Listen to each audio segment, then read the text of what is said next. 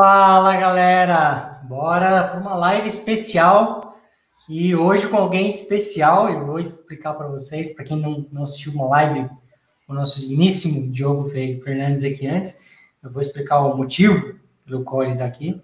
É, hoje sou Force, como empresa, como um blog, comemora-se os seus quatro anos de existência, né? É, quatro anos atrás a gente registrava a marca, o domínio soulforce.cloud e fazia lá então o seu primeiro post.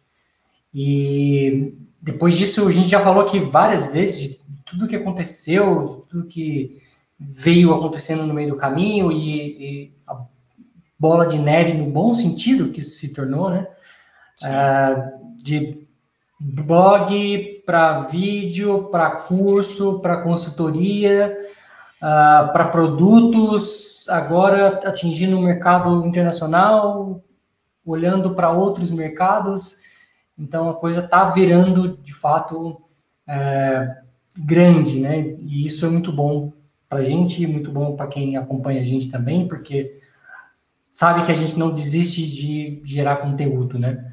Acho que isso, isso é algo que todo mundo que lá atrás começou o Soulforce veio com essa ideia de gerar conteúdo, conteúdo em português, para quem a gente sabe que isso faz muita falta hoje.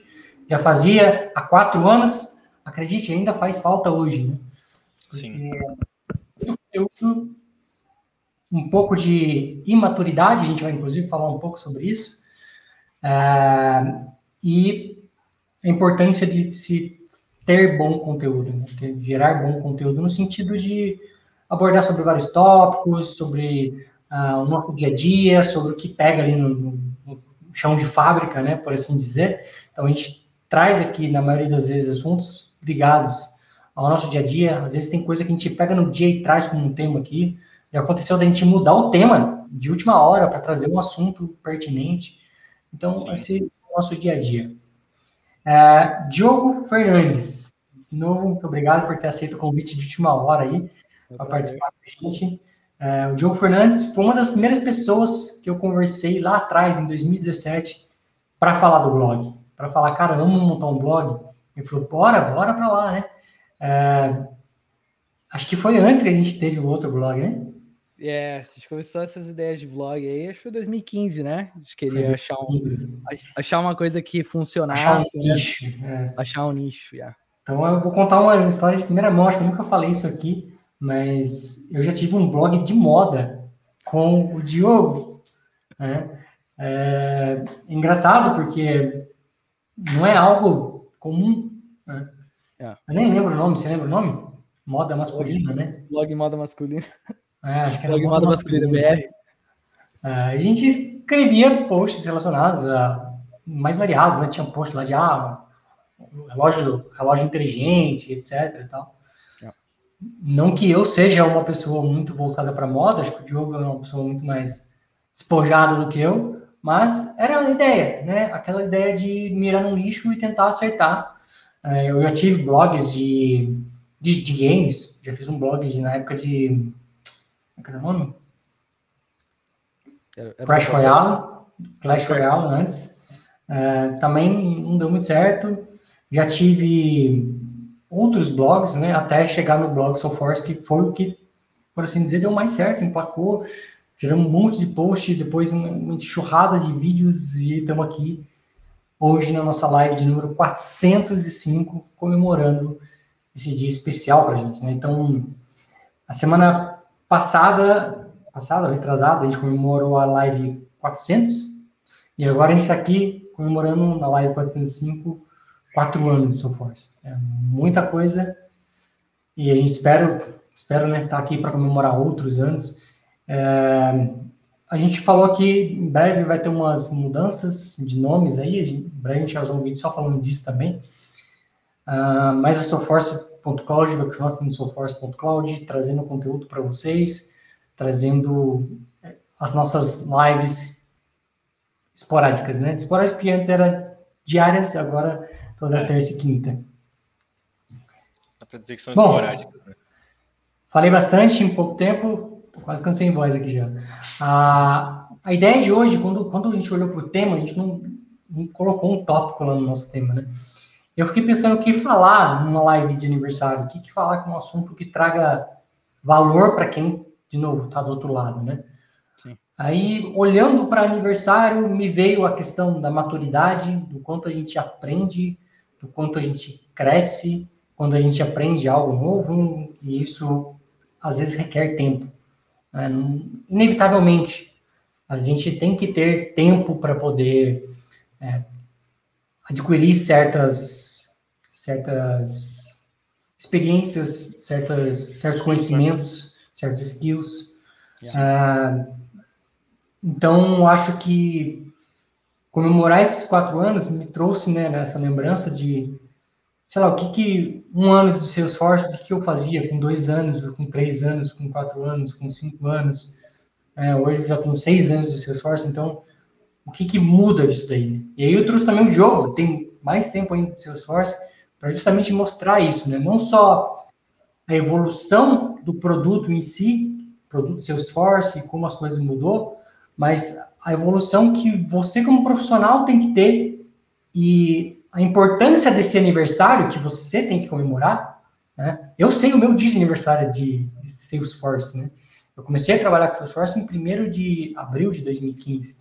Então, pode até parecer o dia da mentira, mas não foi desse dia mesmo. Eu acho que também deve ser por isso que gravou bem na minha, na minha memória, né? Então, celebrar isso, contando os anos de fato, ajuda você olhar para trás e ver o quanto de maturidade você ganha. Porque tem coisa que é com tempo. Se a gente pega um profissional que há um ano atrás começou a trabalhar com a gente e pega esse profissional hoje, é nítida a diferença do profissional. Né? E vai ser daqui dois anos, daqui um ano, vai ser mais diferente, com três anos, com quatro anos, etc. Né? Sim. E, e por que abordar esse assunto? Porque a gente vê pessoas com pouco tempo de carreira de Salesforce se sentindo um sênior com altos, querendo altos salários e às vezes faltando a bagagem, que é o que a gente quer trazer aqui hoje para vocês. Então, não tem um certo e errado, acho que cada um vai ter a sua curva, cada um vai ter seu, a sua forma de, de aprender mais rápido. Né? Eu, eu, já falei aqui um pouco de como eu aprendo alguma coisa, uh, mas às vezes tem que ter o chão. Então vou deixar aí. Vamos, quem quiser trazer esse assunto aí, vamos começar. É, cara, eu acho que eu posso até começar trazendo um pouco de coisas assim que eu, desde o começo da minha carreira, é, eu fui focando, né? principalmente na parte técnica. Então, comecei a trabalhar com Salesforce. Óbvio que a gente, eu, por ser uma pessoa técnica, por vir de, de TI, né? Muitas pessoas hoje, inclusive, que eu conheço do mundo do Salesforce, acabam não vindo de, de um background mais técnico, mas é, essa, esse background técnico me fez focar mais na parte de implementação, na parte técnica, e a gente vai aprendendo que nem sempre a parte técnica é a parte mais importante, né? Acho que a parte de comunicação, a parte de entender qual que é a proposta proposta de valor, value proposition, que você traz para o cliente, né? E, e, Salesforce é uma plataforma que é tão vasta que a gente também tem que acompanhar a forma que a plataforma se desenvolve, né? Porque tem tantas coisas novas que estão sendo lançadas. É... Esses dias foi anunciado o Salesforce Plus, é a plataforma de streaming. Então, você já sabe que o mercado, os caras estão vendo o mercado com outro, com outra visão, com outro patamar, estão indo para uma outra direção. E eu até, até fazendo um gancho aqui, né? A gente está falando. Inclusive, eu queria ter falado de uh, Salesforce Plus aqui, mas não deu por conta do tema de hoje, por conta do tema da live passada também, que fez um, um, uma casadinha com o 404 ali. Mas na época que a gente começou, eu, eu e você, principalmente, acho que o Arthur, acho que já tinha o TrueHead. Mas acho que na época que a gente começou não tinha Trailhead. Acho que nem Trailhead, é. é. Então, muita gente que já vai, muita gente que acompanha a gente já começou numa época que não existia o Salesforce Plus. E daqui dois anos, o que vai ser o Salesforce Plus, né? Muito provavelmente vai ser o que o Trailhead é para a gente hoje, né? Yeah, sim. Uma, uma ali de, de conteúdo, né? É, quando eu comecei. Quando eu comecei. Fecha minhas tava... aspas, pode continuar. quando eu comecei, colocar uma aspas minhas também. Quando eu comecei, o Trailhead ele tava, assim, acho que bem no início. E quem me apresentou o Salesforce também foi o Diogo. Então, é, eu lembro ainda que ele compartilhou para mim uma pasta no Drive com várias anotações e documentos extensos. E falou: ah, dá uma lida aí e vê o que você acha. E aí fiquei lendo. Então, depois eu fui pro Trailhead, mas estava bem no início também. do Trailhead. Então, hoje Sim. tem outra proporção, né? Hoje dá para virar, sei lá, 10 vezes Ranger. Não tinha, não tinha conteúdo na época, o conteúdo às vezes era tipo fraco, né? A, a galera ia lá para achava o conteúdo é, bem, bem raso, assim, o que hoje em dia é diferente, né? Porque a gente tem uma variedade tão grande. E com a migração da, das, das certificações, das, das, dos exames serem lá, né? Das, das renovações das, das, das uhum. certificações, e com esse lance do Salesforce Plus, eu acho que vai ser realmente uma plataforma de aprendizado assim com, com cursos, com, com coisas que vão ser talvez pagas, né? Os caras talvez vão migrar para um, um modelo de subscription, e aí você paga um pouquinho aí por mês e ganha, ganha acesso a isso, aquilo. Eu acho que é, tem muita coisa para evoluir, os caras, fora o que os caras já não estão no roadmap, né? Em questão de produto, é, empresas que eles estão adquirindo, então acho que é definitivamente é, excitante, exciting, excitante. é, animador. É, animador uhum. fazer parte disso, é, com certeza. Show. É, pensando nessa parte do, do tempo, né, do tempo de maturidade, tempo de experiência, acho que eu consigo trazer, assim, a gente consegue pegar esse exemplo em tudo que a gente começa a fazer, né? No início, primeiro ano ali, você tem aquele aquele gás, né, para você quer logo os 10 anos de experiência. Então, você estuda pra caramba, você pega, você faz o Benda Ranger, tira a certificação, faz tudo. Eu acho que depois ali do segundo ano, vamos, vamos dizer assim, não só dentro de Salesforce, acho que dentro de esporte, dentro de qualquer outra coisa que você quer aprender, os anos depois, que são os anos onde você vai se lapidar, o ano que você já sabe fazer é, determinada coisa, mas você precisa lapidar cada detalhe do que você está fazendo, que são os anos em que eu acho que a pessoa começa assim ganhar um corpo e ganhar uma experiência de futuramente um sênior, um arquiteto, é, e aí as coisas vão direcionando, né? Se é um cara mais dev, se é um cara de um background bem técnico, ele vai cada vez mais se, se aprofundar no código, JavaScript, outras linguagens, trazer integrações e, enfim, vai ficar craque nisso e o gosto dele, o, o amor pela coisa vai direcionar ele para esse background mais técnico. Se ele é um cara mais arquiteto, hora ou outra ele vai se envolver na parte gerencial, na parte de construção, na parte de é, tomada de decisão, e aí também vai ser direcionado. Só que eu acho que o ponto é que isso não vai acontecer no primeiro ano. Não, não tem como você já pegar um código, aprendi o código, já vou me envolver em tomada de decisão. As chances são que as decisões vão ser to totalmente erradas até você aprender. E não estou dizendo que você não vai aprender, você vai, mas aí vai ser muito mais na dor, né? Sim. E aí é onde a gente vê. Até, até conta uma história aqui, né? Quando eu, quando eu assumi minha primeira org para cuidar, é, o pai anterior era o Diogo. Caramba. Né? E, é e foi basicamente o seguinte: toma que o filho é teu. Né? Ele trabalhou na sexta-feira, cheguei na segunda-feira, tava só eu. Cadê o Diogo? O Diogo foi embora para Portugal. Toma que o filho é teu. Abandonei, tá aí o filho. Que coisa. E eu ficava enchendo o saco do Diogo. Falei, cara, não não entra na minha cabeça esse flow aqui, esse process builder dando um erro e tal. Ele tentando me ajudar, mas, cara, hoje, sem dúvida, olhando para aquilo lá, é, acho que muita coisa eu teria feito diferente, com outras abordagens diferentes, enfim. A maturidade veio por conta disso, né? Com certeza, é.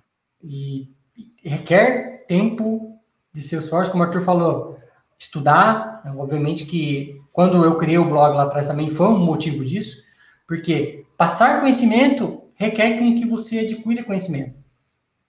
E quando você ensina alguém alguma coisa, aquilo fixa na sua cabeça de um jeito que não sai mais, cara. Sim. Não sai mais. É, o negócio enraiza na sua cabeça, porque você teve que pensar, se você teve que escrever, se você teve que falar, criar um PPT, aquilo entra na sua cabeça de um jeito que faz, faz todo sentido para você. Você começa a ver de um jeito que não tem como você desver aquilo. Então, essa é uma, uma das vantagens que eu vejo quando a gente ensina alguém alguma coisa. Com certeza. E, é. e a ideia do blog lá atrás era justamente essa. O nascimento do blog era, cara, conseguindo ensinar alguém, a gente vai aprender mais, diminuir essa curva, como o Arthur falou. É, Acho que depois vem as certificações também, que é algo importante. Eu vejo que algumas pessoas não dão bola para isso.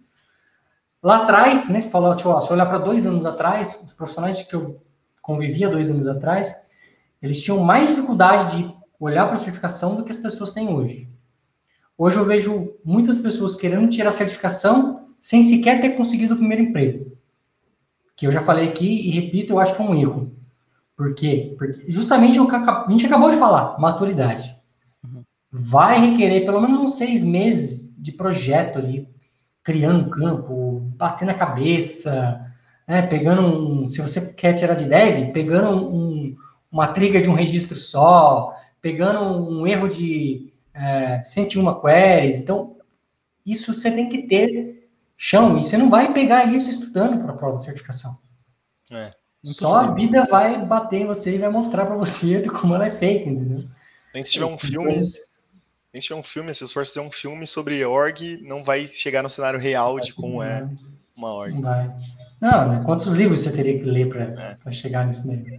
Cara, e... tem tanta coisa. É, desculpa interromper, Fê. É, tem tanta não, coisa. Não. Eu acho que eu acho que cada projeto vai ter alguma coisa que vai ser diferente, né? É uma, uma das vantagens que a gente tem de trabalhar com consultoria é que a gente tem muita variedade de projeto, indústria, tecnologia, né?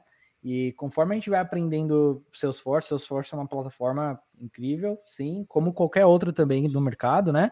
Como um CRM, qualquer outro CRM, qualquer outro RP, que requer um certo conhecimento, mas depois que você conhece Salesforce, acaba ficando mais fácil para você tomar, tomar decisão, é, é, propor solução, mas a, a, galera esquece que não existe só Salesforce, né? Então, os, os, projetos que a gente precisa integrar com, outros, com outras plataformas, ou é, as coisas precisam se conversar, é, não é só Salesforce, é o que está em volta, né? Então, até você ter essa experiência, tipo, ah, beleza, trabalhei um ano, dois anos, três anos que seja, é, tirei 15 certificações, é, sou Ranger 15 time, 15, 15 vezes, é, sabe? Então, tipo, o que que o cara conseguiu, às vezes, de repente, de forma prática, absorver problemas, né, que ele passou, de repente, pô, tirei uma certificação de Sharing Visibility, legal, mas quantos projetos, de repente, você teve a oportunidade de, tipo, exercitar o conhecimento, né, porque pô, a gente decora, a gente passa em milhares de certificações, a gente acaba não tendo a oportunidade de é, exercitar tudo, e às vezes é um conhecimento que acaba sendo esquecido, né, quando você tem uma coisa prática, é, eu sou uma pessoa extremamente visual, né? Então, se eu vejo, se eu vejo alguma coisa, assim, muito mais fácil absorver. É, e a mesma coisa para mim, pelo menos, em projeto. Se eu vivi aquele projeto de uma forma que é, me trouxe, é, de repente, problemas e eu consegui trazer soluções para os problemas, é óbvio que vai ficar marcado, vai, vai ser uma experiência que eu trago como bagagem, né? Isso acontece mais uma vez, eu vou gastar metade do tempo que eu gastei da outra vez e assim vai diminuindo, que é para o, que, o que representa para mim é senioridade, né? Que é tomada de decisão rápida, me, melhores práticas, coisas que é só o tempo mesmo que, que acaba trazendo, né, para o pro profissional. Eu acho que nesse, nesse, nesse aspecto de não só Salesforce ou não só, não só, como pode dizer, é, projetos de, é, de tecnologia ou, ou tecnicamente falando, é, a gente tem também indústrias, né, que vão ter processos de negócio completamente diferentes. Eu vou falar de telecomunicações, vou falar de manufacturing, é, o que, que, as, que essas duas indústrias têm em comum, é, quais as plataformas que geralmente as indústrias usam. Então, tem várias indústrias que vão ter processos completamente diferentes, né, que só trabalhando na indústria mesmo, é, você vai aprender sobre essas coisas, né, e não tem como trabalhar em tudo isso num período super curto de tempo, né. Óbvio, trabalhando em consultoria, isso dá para a gente um pouquinho de, de flexibilidade, de, sei lá, de, de ter várias, ter exposição a vários projetos, né? Num é, ano. Acho, acho que consultoria é, é, três anos em um, né? Você consegue é, três anos é, de bagagem em um ano. Né? Em um ano, yeah. E, e assim, também não, não que. Eu acho que tem lados, tem prós e cons é, na, na, trabalhar interno, por exemplo, trabalhar como não como admin, digo, para uma para o próprio cliente, né? É que você acaba às vezes indo mais no, no detalhe, mais naquelas coisas que os projetos de consultoria acabam não tendo às vezes, porque a gente implementa um projeto de um, dois, três anos, passou desse período, né? Acaba que uma implementação de seis, sete anos, os caras estão focando em outras coisas já, porque é o, o, o, o Basics, a Foundation já tá, já tá lá. Já tá refazendo o projeto. Já tá refazendo, já tá, tipo, reimplementando, ou tá pensando em outras clouds, né? Tá pensando em sei lá, vamos implementar CPQ, vamos implementar uhum. Velocity, esse tipo de coisa, né? Sim. É, um pouco do que você citou aí sobre as diferentes indústrias, né? Uh, e diferentes conhecimentos, uma das primeiras coisas que eu gosto de fazer uma pergunta de entrevista é o que, que você aprendeu, o que, que você sabe de tecnologia, de linguagem, antes de chegar no Salesforce? É porque, por que, eu faço esse tipo de pergunta? Porque eu entendo que é um complemento, não é só Salesforce, né? como até o, o Arthur, o Arthur, desculpa, como o Carlos falou aqui, né? Uh, o problema é que a Salesforce faz o marketing as pessoas acreditam, acreditam que basta Trailhead para se certificar e estar apto para trabalhar. Uh, além do marketing, né, de fato existe Uh, existe o fato da Salesforce, do, do mercado Salesforce estar muito aquecido, mas é mais do que isso. Né? Você precisa ter mais do que isso. Qual que é o seu background além disso? Então, quando eu trago uma entrevista e eu pergunto isso para alguém, eu quero olhar que tipo de tecnologia a pessoa trabalhava antes. Ah, trabalhei com PHP, trabalhei com, com JavaScript e tal. Eu já sei que ele vai ter uma, uma curva dentro do seu source menor. É, eu vim de .NET, seis anos de .NET, e um ano de Java antes de pisar no território ali Salesforce. E eu lembro a primeira vez que eu ajudei uma pessoa que também era júnior no universo Salesforce a fazer um, um, um pick list, colocar um pick list no, no Visual Force. Ela falou, ah, não tá dando certo, não tá dando certo. Eu bati o olho e falei, me mostra aí, o que, que é isso? O que, que é isso? Em dois minutos ali ela me explicou o que, que era uma controller, o que, que era uma Visual Force. Eu já entendi, porque fiz a analogia com o conhecimento que eu tinha de, eh, de C Sharp. Falei, ah, faz isso, isso, isso, isso. Ela, nossa, mas como é que você sabe fazer isso? Ué, porque eu tenho bagagem, né?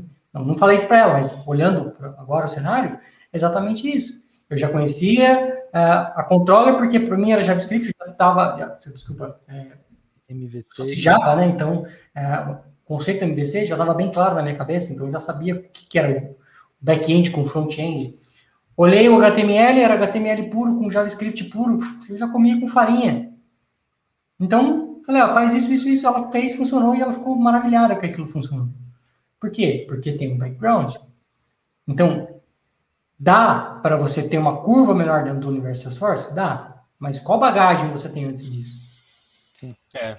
É, e dentro disso, acho que tem um ponto importante também. É, além da bagagem, então, como você falou, você tinha um background bem grande de outras linguagens com certeza da parte técnica, você ia comer com farinha e aprender rapidinho, a curva ia ser bem curta. Só que a gente sabe que dentro do Salesforce tem um monte de boas práticas, um monte de limite, um monte de coisa que com um ano, dois anos, três anos, vai quebrar, vai quebrar a org inteira, vai ter que jogar o projeto no lixo e refazer.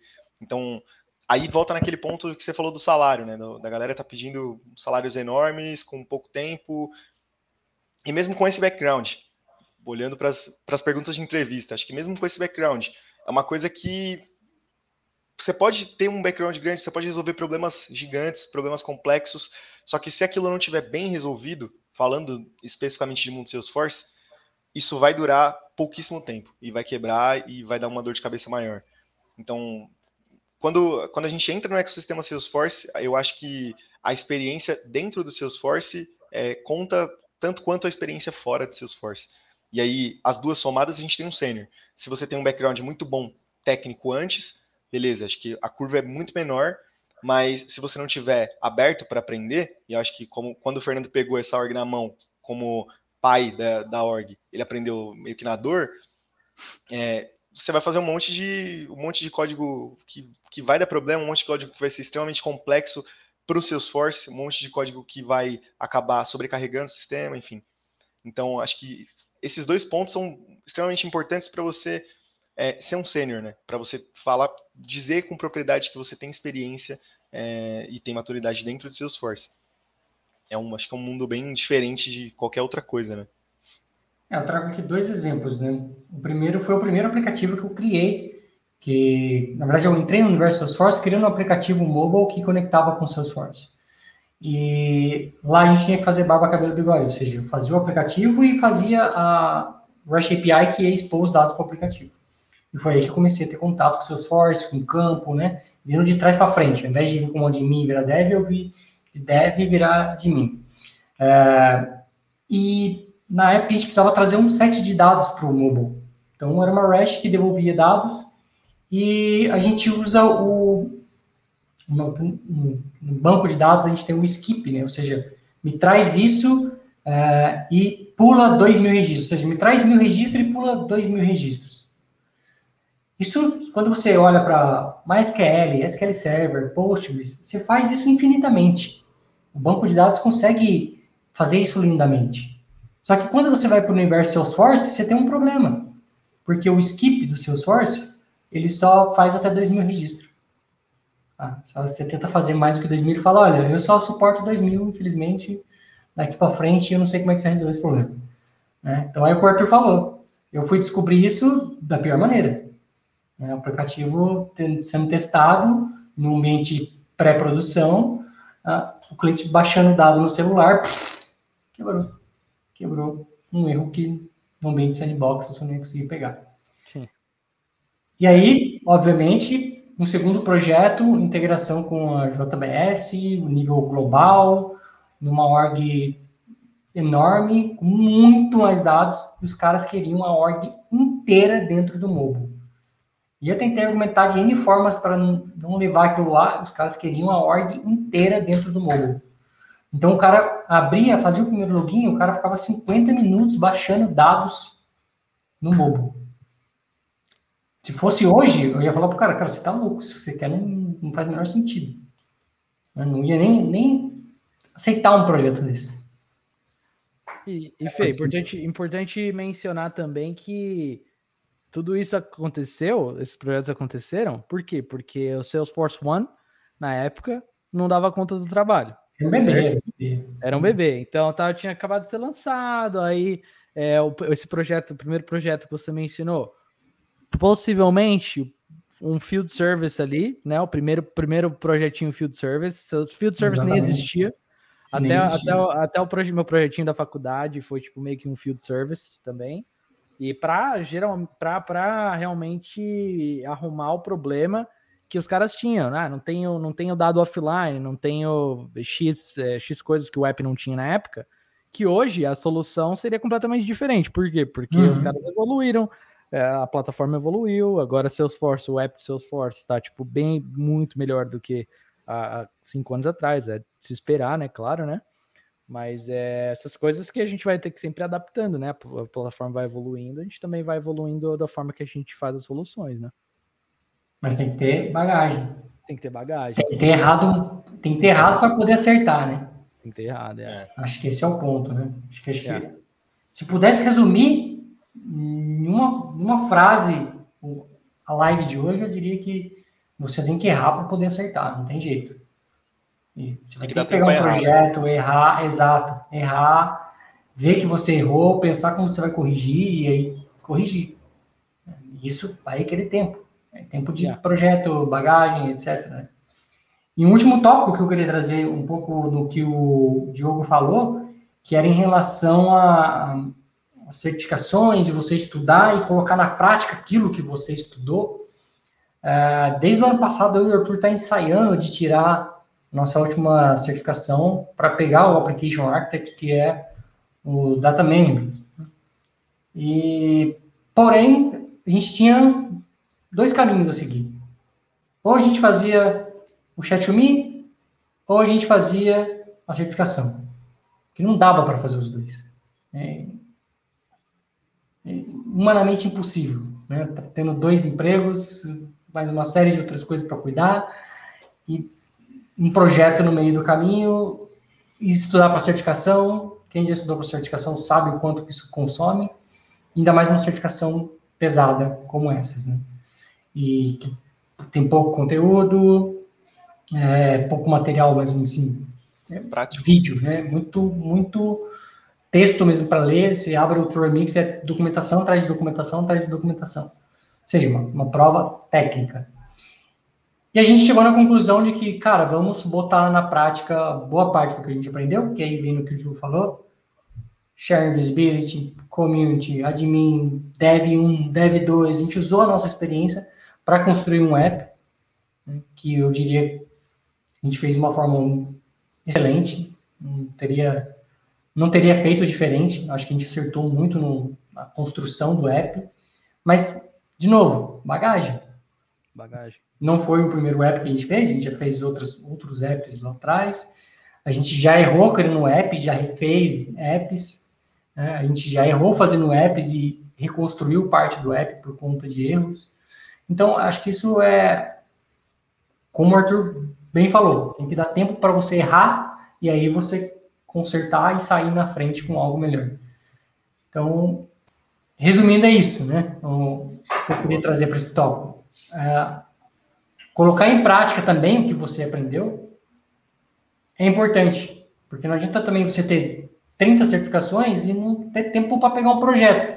Você não tem tempo de só, ah, quantas certificações você tem? Tenho 30. Legal, quantos projetos você fez? Não, eu não fiz projeto, eu só fiquei dois anos estudando para certificação mesmo, uma atrás da outra. Yeah. É, não lembro, alguém me falou, não lembro quem foi, mas me alguma uma frase que eu lembro bem é que na certificação não tem nenhum problema, né?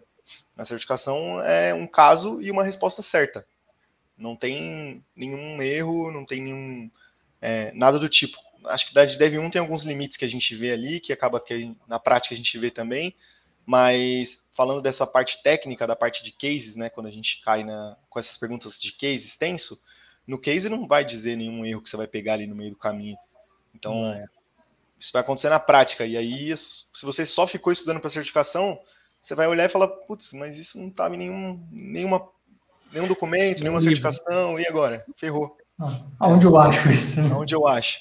É, cara, é complicado, né? Porque imagina, aí você, se a gente pensar no, no sei lá, no state of the art de, de Salesforce, na, na, no CTA, né? Que é a, o top da, das certificações. É, os caras já falaram que realmente não é, que a certificação não é sobre Salesforce, né? É, é sobre todo o resto, tudo que está em volta.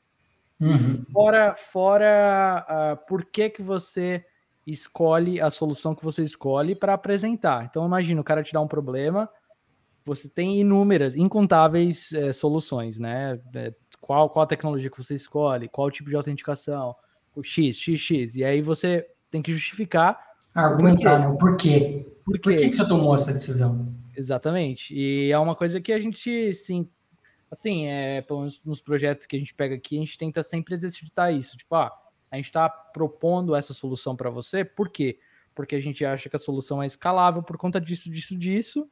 E aí, às vezes, a gente acaba batendo em alguma tecla que não é a tecla que a gente deveria bater, e às vezes a gente aprende com isso também, é, propõe outras soluções. Uma vez que isso aparece de novo, nossa, já, já implementei uma solução é, integrando dessa forma, ou fazendo uma migração dessa forma, não deu certo, ou deu super certo, vamos, vamos, vamos para cima. Ou, tipo, o cara tem uma. Os clientes vão ter geralmente limitações, né? Ah, a gente não tem, é, não tem orçamento, ou a gente não tem tanto tempo, né? É, qual, que, qual que vai ser a solução? Isso pode afetar é, 100% a, a decisão da solução, né? Se o cara não tem, não tem orçamento, não tem tempo, a gente vai ter que pensar na melhor forma, na forma mais rápida ou na forma mais eficiente de fazer o projeto. Agora, se o cara tem um orçamento é, bem grande, se o cara tem tempo para implementar, pô, vamos com as melhores soluções possíveis, né? Vamos comprar mil. Porque esse cenário, venhamos e convenhamos, não existe, né? Não existe. É, é um tripé, né? Ou a pessoa tem, tem tempo, mas não tem dinheiro e quer bem feito, ou ela quer bem feito, mas não tem, não tem tempo, mas né? Nunca vai ter os três. Nunca vai ter os três. Tempo, dinheiro e bem feito, né? Nunca vai, vai ter os três. É. Algum deles vai faltar. Né? Sim, famoso, hoje em dia, acaba muito, falta muito, né? Budget, o cara não tem budget para fazer um projeto longo, ou que é rápido, que é muito rápido aquilo. E eu acho que o brasileiro tem muito disso, né? O Brasil sempre quer para ontem as coisas. E é um pouco da cultura, porque a gente não faz algo pensando no futuro, a gente faz algo pensando no imediato. Sim. Né? Tipo, ah, eu vou contratar Salesforce agora porque eu preciso resolver esse problema agora. Não é que o cara vai contratar Salesforce pensando que ele vai resolver um problema que ele vai ter daqui um mês, ou daqui dois meses, daqui seis meses. Não. Ele contrata, ele deixa para contratar Salesforce daqui seis meses, quando a empresa estiver vendendo, sei lá, 100 mil reais. Beleza, agora eu tenho condições de comprar Salesforce. Compra Salesforce e quer para ontem, porque a empresa dele agora está faturando 100 mil reais e ele quer ter giro e que tem, quer pagar licença e quer isso, e zaz, e zaz, e zaz, e fica louco querendo implementar tudo para ontem. Yeah. A gente tem clientes assim, cuidado, né? É, Quando a gente olha para o mercado de fora, é um pouquinho diferente. Tem, tem um pouco desse cenário, mas a, as coisas são pensadas um pouquinho antes. É, às vezes não é seis meses de projeto, mas às vezes é um mês, dois meses antes da bolha estourar. Então a pessoa já está pensando que ela vai resolver um problema que às vezes ela sabe que vai ter. Né? A gente não, a gente já quer resolver um problema que a gente está tendo. É um pouco diferente. Até por isso que as contratações lá fora é diferente, né? Você vai fazer uma contratação lá fora, demora meses. Por quê? Porque é uma contratação pensada, não é uma contratação para substituir um turnover que nem a gente tem aqui.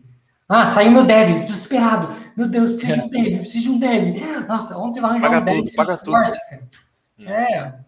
Você não acha um dev Salesforce do dia para noite? Não acho. E se você acha, você vai achar um cara que está se vendendo como sênior com dois anos de Salesforce. Ou tech lead com dois anos de Salesforce, pedindo 20 mil reais. Ah, tem vaga para esse cara? Tem. Vai ter empresa desesperada querendo pagar. Hein? Esse cara vale o que está pedindo? É. Certamente, certamente não. Pode ter as exceções? Pode, não tem como a gente saber, mas certamente não. É, Por quê? Porque resumo da obra de hoje é o cara não vai ter bagagem. Sim, com certeza. Quantos projetos o cara aumentou? E uma, uma coisa que a gente tenta trazer assim é, não sei se a gente já chegou a falar disso em alguma das lives, mas da parceria, acho que a gente não chegou a falar disso ainda, né? Da, sobre, sobre a parceria Sojit Soforce. Não. Não. É, mas fica aí para outro episódio. Mas uma das coisas que a gente que a gente tem é, tem focado nos projetos que a gente começa é de ter essa, essa comunicação clara de qual que é a intenção, qual que é o, o problema que a gente está resolvendo, né? é, qual que é o, o, impacto que vai trazer, que o projeto vai trazer para o negócio. E deixar bem claro que o projeto precisa, precisa de tempo para ser implementado, e uma das coisas que é, para mim é o mais importante, que eu ouvi de, de, é, vocês já ouviram falar do Frank milhares de vezes, mas é que ele mencionou uma vez que os projetos nunca são implementados sozinhos. Tipo, a, gente, a consultoria não está implementando o projeto sozinho. É o, a gente precisa da colaboração do cliente, a gente precisa da, é, deles trabalhando também do, do lado deles para fazer que isso aconteça, né? Então, a gente precisa de, de informação do lado deles para requisito, a gente precisa que eles façam parte do projeto com, com, com teste, com UAT, com qualquer coisa que seja e também com ideias, com, com, com, com evoluções, e se a, se a, gente trabalha sozinho, né, em consultoria, a gente acaba não, não conseguindo trazer tudo isso sozinho, porque é um, a gente causa o problema para eles, né? Se eles não, não, não compartilham, se eles não fazem parte do projeto da mesma forma que a gente faz, fica bem complicado, né? É, é, esse caso a gente também tem aqui no.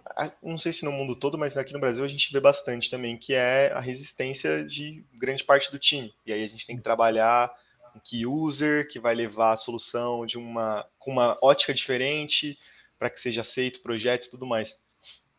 Mas é como você falou, acho que isso faz muito parte de, de uma entrega também, né? Sim. É, falando um pouco disso que você falou, de um projeto não é entregue por uma pessoa só, né? Não, é, é só a empresa. Eu vou dar um exemplo. Na empresa dos Estados Unidos que a gente trabalha, a gente tem um produto que é de integração financeira. Então, basicamente, o produto pega um dado do cliente, integra com o banco e faz um pagamento. É, a grosso modo, né? E a gente teve um problema com um... A gente tem um aplicativo da PP Exchange nosso que, que é feito em cima de outro aplicativo da PP Exchange, ou seja, um extension no aplicativo da PP Exchange. E, e teve uma pessoa, teve um cliente que implementou, é, contratou uma consultoria X para implementar esse aplicativo da Exchange na ordem do cliente. E a gente veio com o nosso aplicativo e fechou ali o casamento perfeito, fez a solução funcionar. Até que deu um problema e a gente teve que falar direto com o cara que implementou a solução. E a gente bateu um papo com ele, tá, olha, eu acho que se fizer assim, assim, assim, resolve, tem essa solução.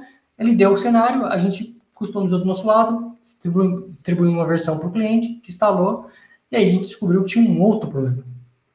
E aí esse parceiro foi atrás do pessoal da PP Exchange lá, do produto X, falou, olha, estou com um problema assim, assim, assado. Os caras falaram, a gente não sabe como resolver, o melhor cenário seria esse, esse, esse, uh, assim que a gente pode te ajudar. E hoje eu tive uma call com eles, uma hora de call, para discutir qual, qual que ia ser a solução que a gente ia aplicar para atender o nosso cliente em comum. Né? Então, o nosso produto está sendo afetado, a entrega dele está sendo afetada por conta de N fatores que o cliente está sendo afetado. Né? Então, a gente sentou, conversou e chegamos numa solução. Olha, então tá bom, vocês vão fazer isso, isso, isso, a gente vai fazer isso, isso, isso, e a gente vai resolver o problema do cliente. Então, e, e o mais legal de tudo, onde eu queria abordar aqui, é que o parceiro do cliente pegou o problema e trouxe para a gente, que é parceiro do cliente, para resolver o problema. E o cliente não estava nem envolvido nessa call. Então, é, é o parceiro falando com o parceiro para resolver um problema do cliente. Então, isso vai, vai ser um cenário comum, é um cenário comum do Lembra Salesforce. Né? O que você falou, é, é, é, feito não só por, um, por uma pessoa, por um time, pelo cliente, por, tem uma N pessoas envolvidas, às vezes N produtos envolvidos, para trazer uma solução. Né? E acho que, de novo, acho que também a bagagem vai trazer, né? Porque se, se esse cara que fez a implementação fosse um, um developer ou um especialista com pouca bagagem, ele não tá nem aí pro problema. Né? Ele podia virar e falar, cara, o problema é seu, ó, não é meu problema, porque de fato não é o problema dele. Ele implementou, estava funcionando. Ó, não é um problema, não sei como é que vocês vão resolver. Se quiser que eu resolva, me pague, né? e aí eu vou descobrir. Não foi esse o caso, a descobriu, que ele sequer cobrou pra, do cliente para poder fazer essa call, para poder sentar com a gente discutir a solução. Mas, como é que ele vai chegar nisso? Obviamente com bagagem. Né? Ganhando soft skills que o, o Joe comentou bem no começo da live, é, usando o hard skill que provavelmente ele tem aos montes para poder trazer uma solução. Então, às vezes, tem que ter bagagem para você ter até mesmo uma conversa dessa. Né? Uma conversa de solução de um problema que não é seu.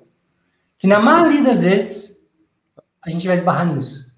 É, a gente vai esbarrar num problema no cliente que não é seu. Não é seu problema. Mas você vai ter que resolver.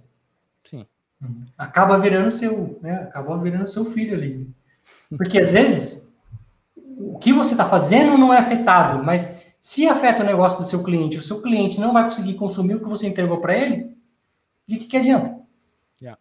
Então tem que ter isso, né? Tem que ter essa maturidade de olhar para o pro problema do cliente e saber que tem outras pessoas envolvidas, que tem outras pessoas sendo impactadas, é, usar empatia, usar soft skill, hard skill para poder resolver problemas. E, acredite ou não, vai requerer um tempo.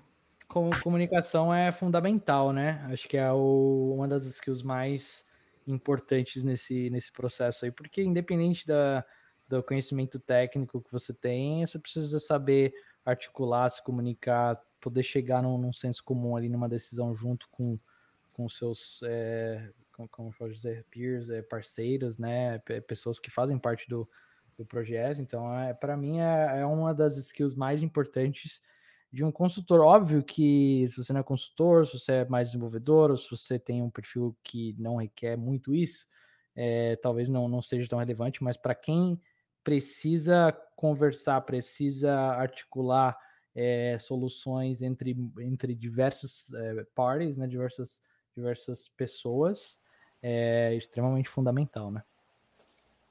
Sim. Com certeza. Perfeito. Mas o que é... mais, galera? Acho que é isso. Falou bastante hoje aqui. Mas acho que a gente conseguiu passar a mensagem que é. Não se cobre muito também, né? Não se cobre muito. Sim. A gente já contou a história aqui de pessoas que demorou mais de um ano para conseguir uma oportunidade de Salesforce é, isso leva tempo, as, as, pessoas sabem disso, e depois que consegue a primeira oportunidade, leva tempo até você ter maturidade. Então, tenha isso em mente, que vai ter um tempo de maturidade, de aprendizado, é, leva tempo. Né? Para fazer um bolo, você tem que esperar o bolo uh, ficar pronto. Né? Para fazer um pão, você tem que deixar o fermento lá, uh, para o pão crescer, para daí você for passar. Então, tudo na vida leva tempo, né? Não adianta querer ter pressa, porque às vezes não vai na onda. Que às vezes tem aquelas pessoas que põem a onda, né? Não, vamos lá, pede o dobro que você consegue. De fato, vai ter gente pagando o dobro. Mas e aí, qual a consequência disso? Não vale a pena. Não vale a não pena. Vale. É, um tombo é, seguir receita furada, né? Não, coloca aí, ó, fermento com alho, com vinagre, com não sei o que, que o bolo cresce mais rápido. Aí você põe lá e sai tudo errado, né? Yeah. É. Aí você joga toda a massa fora, tudo que você preparou fora. Então, reflita um pouco sobre isso, que acho que é o nosso recado para hoje. E o dinheiro, o dinheiro não é tudo, né? Óbvio, é, é, é difícil falar isso, é, a gente nunca sabe, cada, cada pessoa tem a sua situação pessoal, etc, né? Então, é, o dinheiro realmente pode ser, pode ser um fator que é necessário, que é fundamental, mas não é tudo, né? A gente, o que eu quero, a mensagem que eu quero passar aqui é que você não precisa olhar para a oportunidade apenas como um valor financeiro. Eu tô saindo daqui porque os caras vão me pagar. Acabei de entrar, mas é, o mercado do Salesforce está tão é, quente que o cara vai receber três, quatro propostas por dia. Aí o cara recebe uma outra manhã que é talvez 5 mil a mais. Né? Aí, óbvio, é, é, é interessante. Às é, mas. É Às vezes é mil, o cara já. Às vezes é mil, o cara já. Sim, é, eu acho que o, o, o, não, não tomem decisões pelo, pelo dinheiro, né? Mas sim pela, pela oportunidade, pelo que aquela, aquela vaga, aquele projeto em si vai agregar para o conhecimento e para a fundação, assim, para a foundation da sua, da sua carreira, né? É, assim, é a minha opinião pessoal, é a forma que eu gosto de, de tomar decisões é, para os meus projetos, para minha para minha carreira e vida pessoal também. É, eu costumo dizer que quem por dinheiro vem, por dinheiro vai embora. É, já aconteceu de entrevistar alguém, gostei muito da pessoa, fiz a proposta para a pessoa, a pessoa voltou para dentro de casa, recebeu uma contraproposta e virou, olha, eles vão me pagar, sei lá, ofereci 10 mil, eles vão me pagar 12, vocês cobrem? Eu falei, não, obrigado. Boa sorte aí. Porque justamente quem por dinheiro vem, por dinheiro vai embora. Se eu falo para ele, beleza, eu te dou 13, amanhã ele recebe uma proposta de 14, tchau, vai embora, não volta mais. Sim. Entendeu? Então, agora, se tem uma pessoa que vira para você e fala assim, cara, não é nem pelo dinheiro, eu quero estar aqui trabalhando com você, que eu quero aprender, que eu quero isso, que eu quero aquilo, é outra pegada. A pessoa já vem com um mindset totalmente diferente, do cara, do tipo, eu tô ali para aprender e vou aprender muito, uh, e eu acho que dinheiro é consequência de um bom trabalho. Se você faz um bom trabalho, inevitavelmente você vai ganhar bom dinheiro, né? De fato. É, você vai ser reconhecido. Ah, mas a minha empresa, eu faço um bom trabalho e a minha empresa não reconheceu. Bom, aí você pode estar sendo lerdinho e não olhou para tantas oportunidades que tem ao seu redor. Né? É, são casos e casos, né? Casos e casos, mas na grande maioria esmagadora que eu vejo, de todas as pessoas que trabalhou comigo com o Salesforce dos últimos cinco anos, todos estão muito bem e todos que eu convivi, eu não vi ninguém vindo ou indo por dinheiro. Né? E acho que, essa, acho que essa é a diferença. E as pessoas que estão bem têm nesse sentido. Né? Porque uhum. fez um bom trabalho, foi reconhecido e foi gratificado por isso. Acho que é um, acho que é a consequência das coisas. Então, uhum. se você quer ter Quer ser bem pago? Faça bem feito. Porque entregue valor antes de cobrar valor. Né? Seja para poder ser. Né? Exatamente. Sinta aquele papel para você receber por aquele papel. É o que as empresas estão pedindo também, né? É o que os clientes querem. Os caras é, contratam a gente para que a gente traga valor e a gente recebe bem pelo valor que a gente traz, né? É igual com um profissional contratado é, se é empregado ou se você é subcontratado, é, o, a maior chave é você trazer valor, né? Para o cliente ou para a empresa que você está contratado. Sem dúvida. Deveria. Beleza, pessoal? Um forte abraço a todos. A gente se vê na quinta-feira, às 9h41. Tchau, tchau. Obrigado, Diogo. Nossa, galera. Obrigado. Falou, galera. Valeu, Prazer. Diogo. Como Abraço. Sempre. Abraço.